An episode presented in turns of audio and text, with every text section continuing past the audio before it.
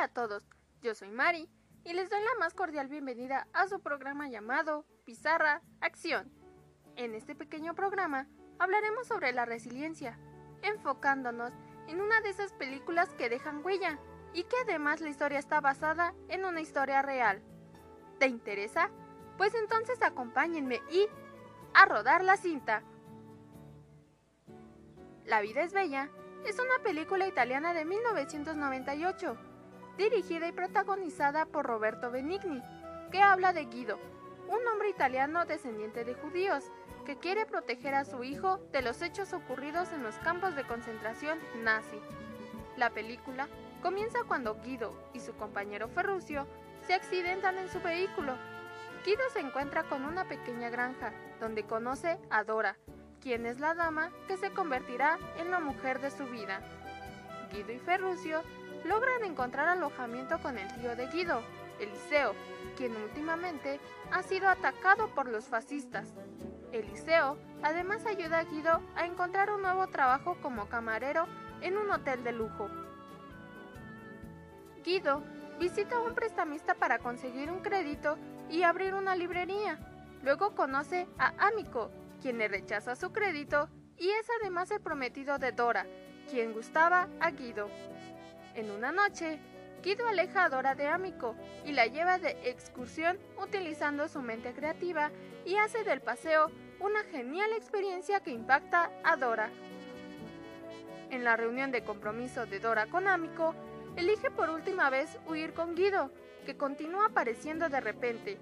Guido monta el pony del tío Eliseo, que ha sido pintado de verde y grafiteado con las palabras corcel judío, en el salón del baile, y escapan a la vista de todos los invitados.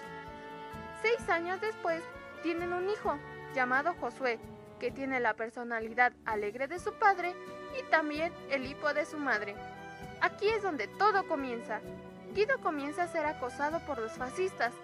Poco tiempo después, él, Eliseo y Josué son trasladados en un tren que los llevaría a vivir la peor pesadilla de sus vidas. Dora, al negarse a estar sola, exige que también se le permita ir al campamento. Al llegar al lugar, Guido crea una estrategia para proteger a su hijo de lo espantoso de la situación. Él le dice a Josué que su propio padre lo llevó a una especie de juego igual a este cuando era un niño, y que, si se queda callado, no llora ni pedía ver a su madre, y cumplía con todos los retos del juego, iría ganando puntos, y que después de ganar mil puntos, obtendría el primer premio, que era un carro tanque real. Un día Guido y Josué agarran el parlante altavoz con el fin de que puedan gritarle a Dora que la extrañan y la aman. Pasaron diversas situaciones a lo largo de la película, pero siempre Guido le buscaba algo bueno a la situación y para que su hijo no terminara recordando aquellos momentos espantosos toda su vida, le hacía ver la vida como un juego, dándole el amor, la esperanza y sobre todo mostrándole una sonrisa en cualquier momento.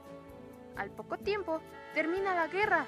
Guido le aconseja a José que se esconda en un lugar pequeño hasta que todos se hayan ido, mientras él se viste como un atuendo de mujer y se escabulle al campamento de damas para ir en busca de Dora.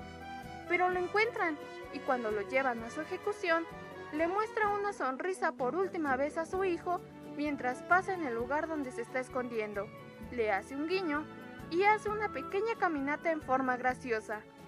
Cuando llega la mañana, Josué, al ver que todos se han ido, sale de su escondite y mira a su alrededor y escucha un gran estruendo.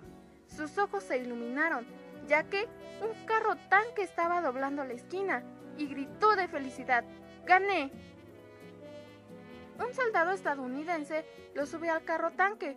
Cuando liberan a todos los detenidos, Josué percibe a su madre y se apresura hacia ella. Ella lo abraza con fuerza mientras Josué le dice, ¡Ganamos!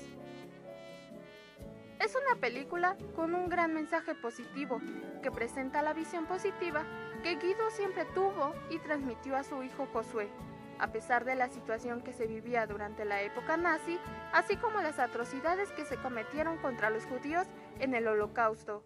Guido le enseñó a su hijo a ver siempre el lado positivo de las cosas que parecían tener solamente cosas negativas, lo cual fue el regalo más hermoso que pudo darle para toda su vida. Como conclusión, les puedo decir que esta película me deja como mensaje que la vida es hermosa y que siempre hay mucho por lo que debemos estar agradecidos. Aunque las cosas no siempre resultan ser como a nosotros nos gustaría, solo debemos tener un enfoque diferente para darnos cuenta que realmente las cosas no son malas y que podemos ser felices incluso en medio de una terrible situación y de aquello que parece no tener nada bueno. Hasta aquí el programa de hoy. Espero les haya gustado. Les mando un saludo muy fuerte y no olviden seguir las recomendaciones sanitarias para estos tiempos de pandemia. Los espero. Hasta la próxima.